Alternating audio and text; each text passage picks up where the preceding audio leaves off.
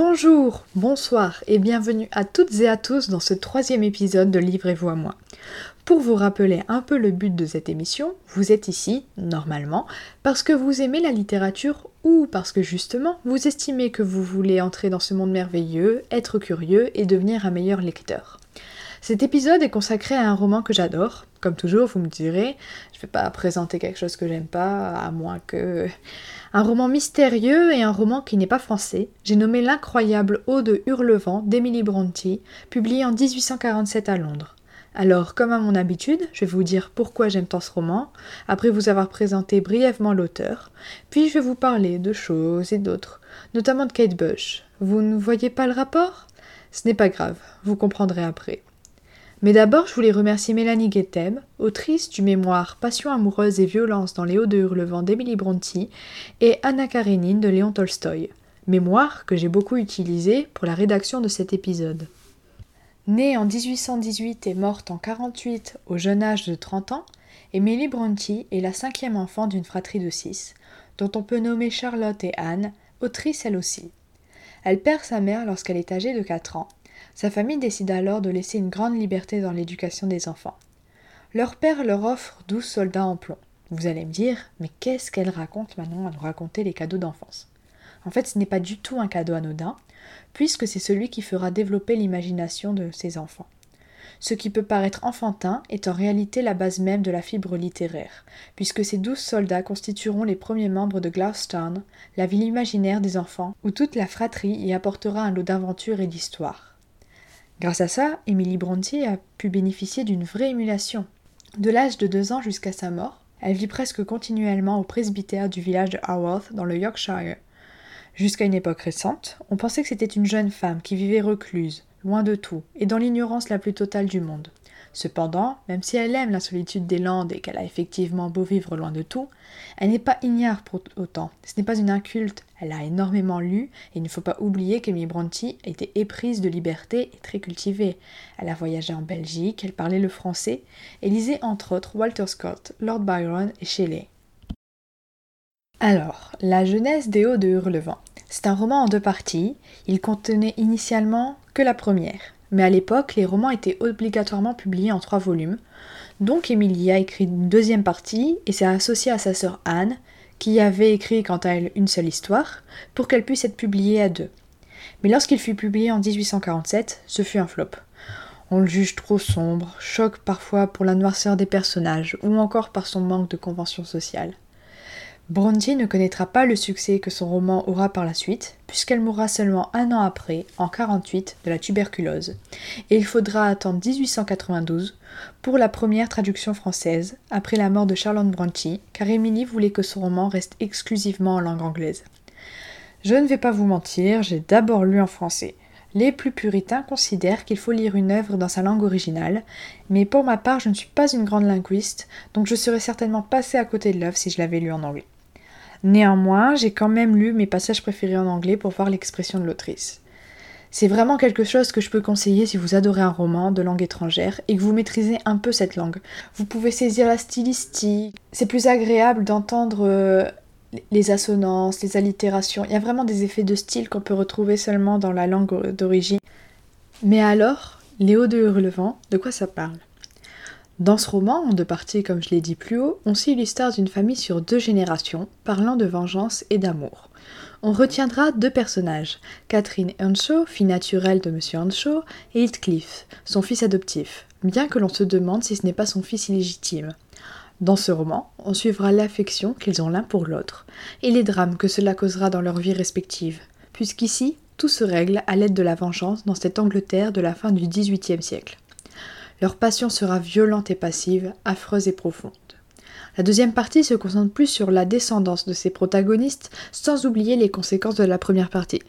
Mais malheureusement, je ne peux pas vraiment vous dire de quoi ça parle, parce que si je vous parle de la deuxième partie, je suis obligée de vous dire comment se conclut la première. Et ce n'est pas mon but de vous spoiler le roman, j'ai envie que vous ayez envie de le lire. Alors, pourquoi j'aime autant Léo de Hurlevent? Pourquoi j'ai envie de vous convaincre de le lire? Tout d'abord, il y a le langage, le style, la manière dont c'est raconté. Le récit est particulièrement bien imbriqué et pensé, puisque c'est la technique de la mise en abîme qui est utilisée. Pour définir simplement ce procédé, il vous suffit d'imaginer un homme regardant la télé, regardant lui-même quelqu'un qui regarde la télé sur l'écran. Et là, ce procédé visuel est utilisé dans la fiction écrite. L'histoire est racontée au lecteur par un personnage nommé Lockwood, et celui-ci nous raconte l'histoire que raconte Nelly, la bonne, qui elle-même rapporte les propos d'autres personnages, comme Heathcliff, Catherine, Isabelle, Zilla. On peut plus simplement nommer ça un récit à tiroir. Comme dans le roman épistolaire, on a le point de vue précis d'un personnage, mais cela est fait de manière plus légère, puisqu'un glissement progressif se fait d'une parole à l'autre. Les points de vue s'imbriquent entre eux, comme dans une popée si bien qu'un seul texte est produit à la fin. Et c'est vraiment quelque chose de manifeste et Millie Bronte fut excellente dans cet exercice. Sincèrement, c'est rien que pour voir ce, récit imbriqué, ce récit à tiroir, il, faut lire les, Léo de Hurlevent. L'autre raison pour laquelle j'adore Léo de Hurlevent, c'est le thème de l'amour interdit. Et oui, c'est le grand thème de la littérature, si ce n'est. Georges Bataille disait dans La littérature et le mal de Hurlevent que c'était, je cite, la plus belle, la plus profondément violente des histoires d'amour. Fin de citation. On suit là l'histoire d'un inceste entre une sœur, Catherine, et son frère adoptif, Heathcliff. Mais cela pose une question sur les amours interdits. Est-ce vraiment un inceste quand il n'y a pas de lien du sang? Rien ne prouve la filiation entre Heathcliff et son père, si ce n'est la ressemblance physique. Il y a aussi la question du rang social. Lors de la célèbre tirade de Catherine à Nelly, où elle s'épanche sur ses sentiments, même si elle l'aime, ce serait se dégrader que de l'épouser, puisque lui-même fut dégradé toute sa vie. Cependant, son amour pour lui est sincère. Je voulais d'ailleurs vous lire cette déclaration à Nelly à propos d'Heathcliff. Ma plus grande raison de vivre, c'est lui. Si tout le reste périssait et que lui demeura, je continuerais d'exister. Mais si tout le reste demeurait, et que lui fût anéanti, l'univers me deviendrait complètement étranger. Je n'aurais plus l'air d'en faire partie. Mon amour pour Linton est comme le feuillage dans les bois. Le temps le transformera, je le sais bien, comme l'hiver transforme les arbres. Mon amour pour Heathcliff ressemble aux rochers immuables qui sont en dessous, source de peu de joie apparente, mais nécessaire. Nelly, je suis Heathcliff. Il est toujours, toujours dans mon esprit. Non pas comme un plaisir, pas plus que je ne suis pas toujours un plaisir pour moi-même, mais comme mon propre être. Si avec un passage aussi beau vous n'avez pas envie de le lire, je peux plus rien faire pour vous. En tout cas voilà, c'est vraiment une, histoire d'amour que je trouve tellement passionnante, violente et ambivalente parce que voilà, je vais embrayer là-dessus, mais le personnage d'Heathcliff, c'est vraiment un personnage très sombre. Il faut lire cette histoire d'amour incroyable, c'est nécessaire. Alors, les personnages dans le roman, et en particulier le personnage masculin. Vous l'aurez compris, j'adore les personnages féminins bien construits et puissants. J'aime les femmes puissantes. Je ne demande pas ce qu'elles soient gentilles, douces ou bienveillantes. J'ai un goût pour la femme solaire en littérature. Il est indéniable que le personnage de Catherine peut être perturbant. Longtemps dans ma lecture, je l'ai trouvée immature et capricieuse, mais finalement je l'ai trouvée touchante et forte à pouvoir garder ce caractère bien trempé, même face à l'homme qu'elle aime. Cependant, c'est véritablement Heathcliff qui est le personnage captivant du roman, à mon goût. Il est mauvais, indéniablement méchant, bien que traumatisé par son passé. On pourrait presque le qualifier de monstre. Il est physiquement différent de tous les personnages qui l'entourent, et c'est d'ailleurs un physique qui lui portera préjudice. Toujours dans l'idée de monstre, on ne connaît pas son origine. Il vient donc du monde inconnu, du monde de l'imaginaire. Isabelle le qualifie d'ailleurs de monstre, mais aussi de démon. Comme je l'ai dit, c'est un personnage traumatisé par son passé, car d'autres ont choisi pour lui ce qu'il serait. Décrété étranger par sa couleur de peau, il n'aura pas d'autre choix que de rester le reclus de la famille. Il est condamné d'avance et aucun acte pourra l'en sortir. Comme dans la tragédie classique, son destin est scellé par ceux qui régissent sa vie. Et il continuera ce schéma mortel une fois adulte. Je n'ai pas envie de vous en raconter plus, mais suivre de si près un personnage qui de prime abord est profondément antipathique est très intéressant parce qu'aussi on se prend pitié de lui. Voilà, il est rejeté d'abord uniquement parce qu'il est qualifié d'étranger, un thème qui est toujours d'actualité aujourd'hui. On a aussi pitié de lui parce qu'il est rejeté par la femme qu'il aime. Cette femme lui échappe et à cause de, de ça, il rentre dans un engrenage qu'il a lui-même créé d'ailleurs et qu'il perpétuera. D'ailleurs, pour découler du personnage d'Heathcliff, sans vouloir trop vous spoiler, j'avais envie de vous parler légèrement du thème de la vengeance.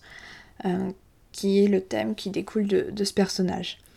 Là, c'est une thématique sur l'ensemble du roman, autant déployée dans la première que dans la seconde partie. C'est vraiment même décuplé dans la seconde et c'est tellement expliqué avec brio. On est tellement dans la profondeur euh, de la haine d'Heathcliff que c'est très très intéressant de lire le roman dans son ensemble et de ne pas s'arrêter à, la première partie.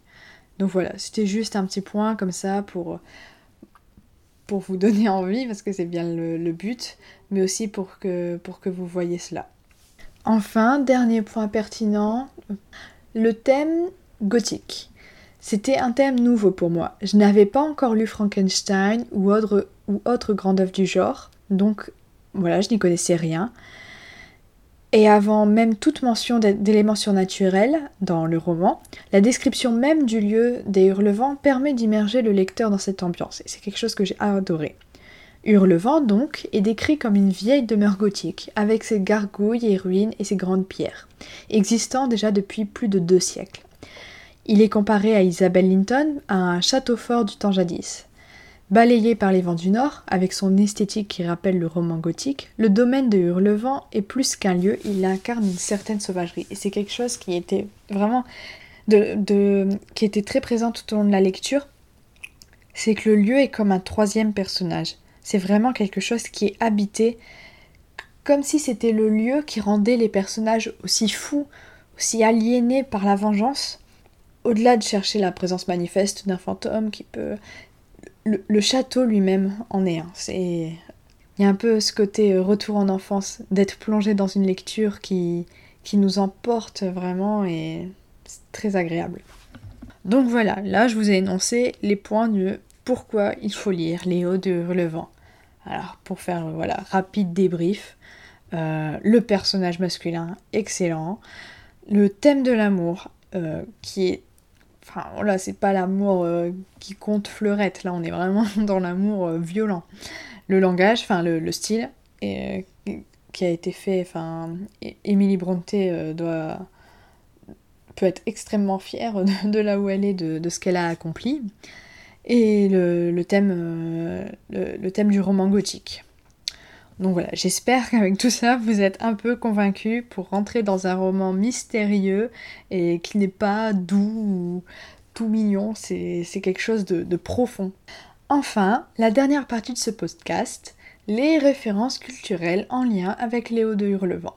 Tout d'abord, une référence que je déconseille, et l'adaptation cinématographique du même nom qui date de 2011. C'est la seule adaptation du roman que j'ai vue et je crois qu'elle restera la seule tant je suis déçue. Il n'y a que la première partie qui est filmée et encore ça, ça ne constitue pas vraiment un défaut. Hein. Le film serait trop long ou trop dense ou occultant des détails chers au lecteur. Ça, c'est plutôt pour vous prévenir. Ce qui me dérange par contre dans le film, c'est la longueur. C'est long, c'est très très long. Et puis la réalisatrice, Andrea Arnold, est certes habituée au, style réaliste, mais je trouve ça décevant de mettre un textile dans une histoire où je vous dis on est plongé dans une ambiance qui donne la présence de de quelque chose, voilà, d'un quelque chose qui n'est pas un personnage et mettre du réalisme là-dedans. Enfin, c'est un parti pris, mais moi j'ai vraiment pas beaucoup aimé. Et ça ne reste qu'une affaire de goût. Hein. Il est toujours intéressant cependant de voir une adaptation cinématographique.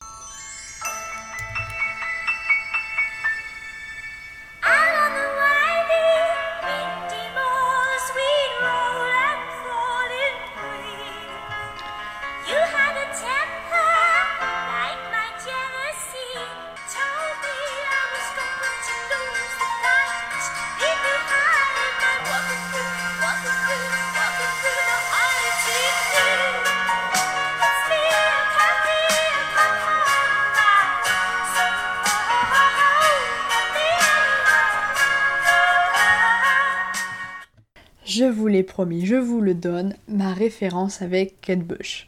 Voilà. Donc, je vous l'ai pas dit jusqu'à maintenant, d'ailleurs c'est presque une erreur. Le titre d'origine, enfin le, titre en, anglais de, des Hauts de Hurlevent, c'est Wuthering Heights. Euh, vous excuserez mon accent, pour voir l'orthographe, vous chercherez. Voilà, l'air très très célèbre.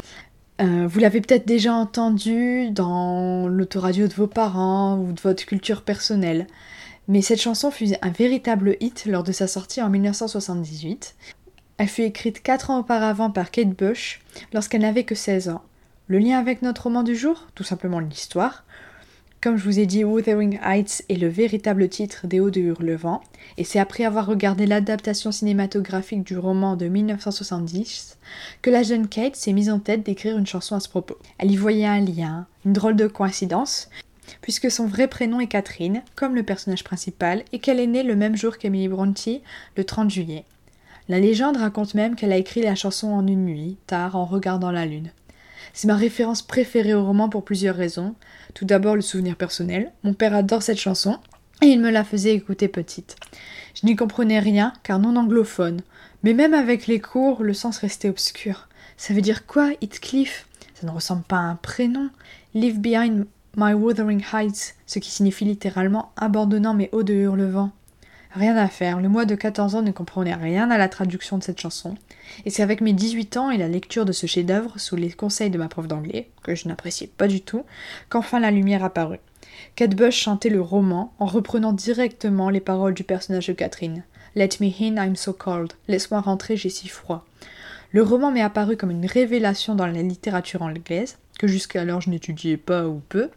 Petite confidence, je l'ai lu à la fin de mon année d'hypocagne et il fut une véritable bouffée d'air frais, malgré ce côté très sombre, parce que c'était une année très difficile moralement, enfin une année très dans les codes, voilà, c'est la prépa, et ce, ce roman m'a fait un bien fou à être tellement différent de ce qu'on pouvait lire ailleurs.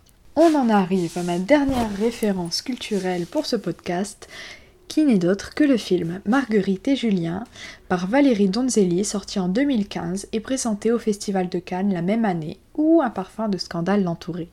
La raison? Le film raconte l'histoire d'un amour incestueux entre un frère et une sœur. Marguerite et Julien, vous l'aurez compris. Et comme vous pouvez le remarquer, c'est le thème scandaleux et commun de l'inceste qui fait que ce film se trouve dans cette rubrique. Bien sûr, il y a d'autres frictions qui abordent ce terme. On pensera notamment à Jamie et Cersei dans Game of Thrones. Mais je trouvais intéressant de sélectionner un film peu connu du grand public.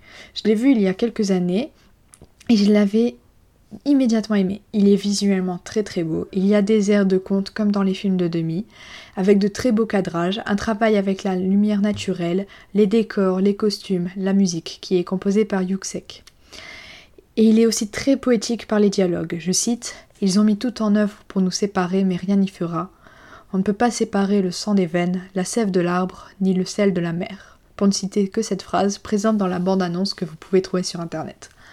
En bref, Marguerite et Julien est un film visuel et littéraire, rappelant la nouvelle vague avec les dialogues libres et inspirés des acteurs. C'était d'ailleurs un projet pour François Truffaut en 1973 et, et le film lui fut dédié. C'est un film aussi très français, contrairement à Hurlevent qui est si anglais. Voilà, je voulais, je voulais montrer une French touch dans ce thème euh, british. Voilà, c'est donc la fin de ce podcast sur les hauts de Hurlevent. C'était Livrez-vous à moi par Manon Itembarek. Je suis très contente de vous avoir présenté cet épisode. Une fois de plus, je remercie Mélanie Guettem de m'avoir euh, prêté son mémoire. Ça m'a j'ai trouvé ça vraiment intéressant. j'adore Anna Karenine, donc pouvoir lire des choses dessus à côté, c'était aussi très cool. Pourquoi pas vous le présenter un jour? Voilà, merci à toi Mélanie, et j'espère vous retrouver prochainement.